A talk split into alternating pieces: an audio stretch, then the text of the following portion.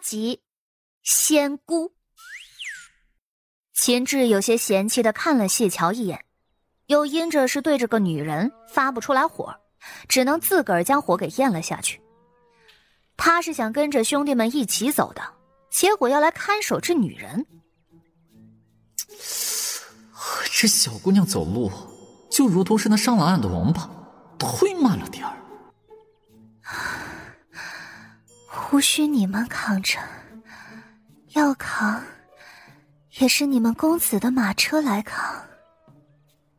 谢桥说话都是有气无力的，他平素做事儿都是慢吞吞的，今儿已经算快的了，这番急着赶路，他的老命都要去一半了。哼，这马上都见官了，你竟然还敢回？哎，话音未落。秦志目光一抬，隐隐就瞧见远处有股烟尘冒出来。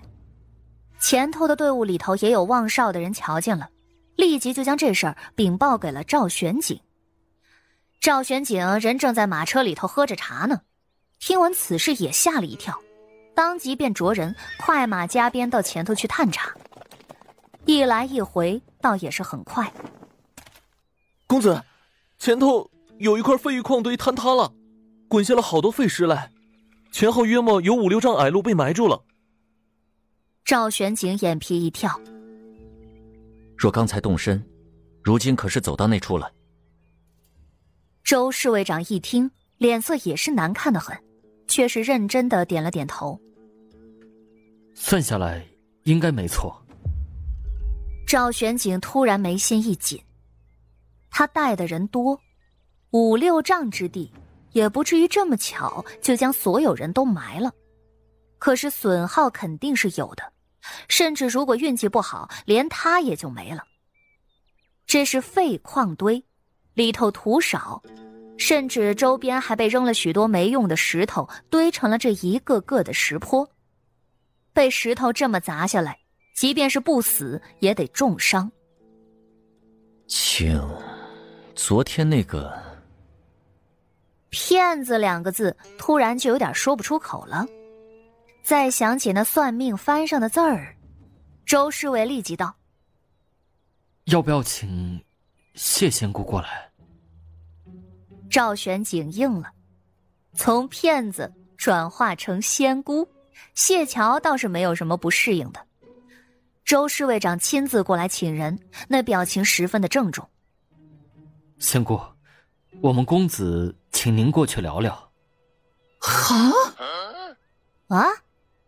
秦志愣了。朱大哥，为什么叫她仙姑？不是要送官吗？别吓他呀！这姑娘可是给他算了命的，一说他爹不是亲的，二说他生不出儿子，三还说他要坠井而亡呢。这没有比他更可怜的判词了。这姑娘若是仙姑。他是什么？秦志很懵，谢桥却突然捂着脑门哎呀，头疼，我走不动，我想先歇一会儿。周侍卫眼皮都跳了跳，他下意识的觉得这姑娘就是推脱之词，就是抱怨昨天他们对她不够客气。可是再仔细一看。这姑娘的额头上竟然真的浮出了一层细汗，脸色也白得吓人，嘴唇一点血色都没有，他顿时也吓得不轻。快去叫随行的大夫过来，仙姑，您坐在此阴凉之处歇一歇。谢桥点了点头，他往地上一坐，然后立马打开竹筐，先给大公鸡喂了点东西吃，然后才自己喝了口水。喝完了，还不忘道：“ 大雄，委屈你了，这么一路跟着我走过来，但是也没法子呀，人心难测。这世上坏人就是这么多的。”秦志懵了懵，看着那只大公鸡，只觉得这么雄壮威武，肉质一定很不错吧。哼，这有什么好委屈的？你这鸡不是用来吃的吗？周侍卫嘴角都抽了抽，谢桥手中动作一僵，然后轻微微的叹了口气，唉，便轻轻的抬着手摸起了大公鸡的毛。周侍卫赶紧瞪了秦志一眼，这傻小子，怎么还没回过味儿来呢？我都开口叫仙姑了，这还不懂？仙姑说的话应验了。仙姑，秦志这小子被家里人惯坏了，说话口无遮拦，您不要和他一般计较，回头还得请您。话还没说完，谢桥就开始剧烈的咳嗽。大雄，我可能是要不行了，留下你怎么办？定是要被恶人给吃了。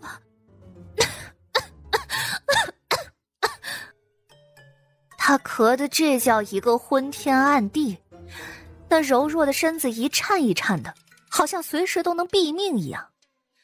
吓得周侍卫赶紧又催了催，只见那随行的大夫一路小跑着赶过来，气喘吁吁的，被催命似的不敢耽搁。等他赶到的时候，谢桥伸出葱郁般的手腕，长长的睫毛一颤一颤的。那手腕细的可怜，就像是那不堪一击的小树枝儿，嘎嘣一下就能给掰折了。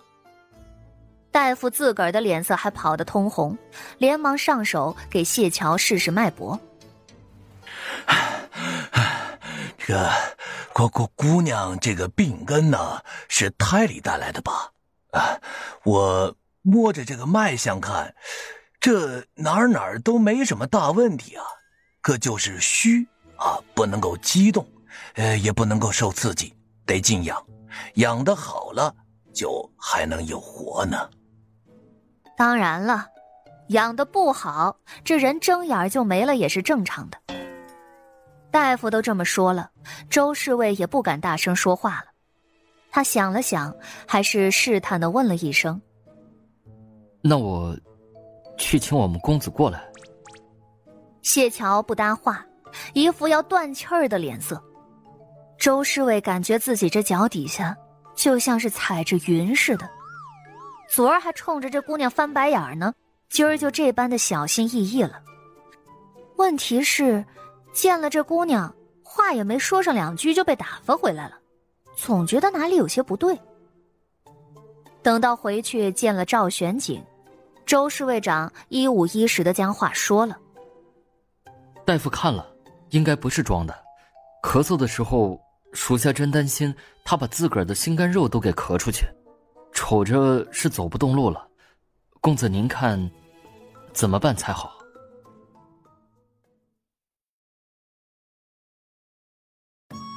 本集就播讲到，感谢您的收听。去运用商店下载 Patreon 运用城市，在首页搜索海量有声书，或点击下方链接。听更多小说等内容。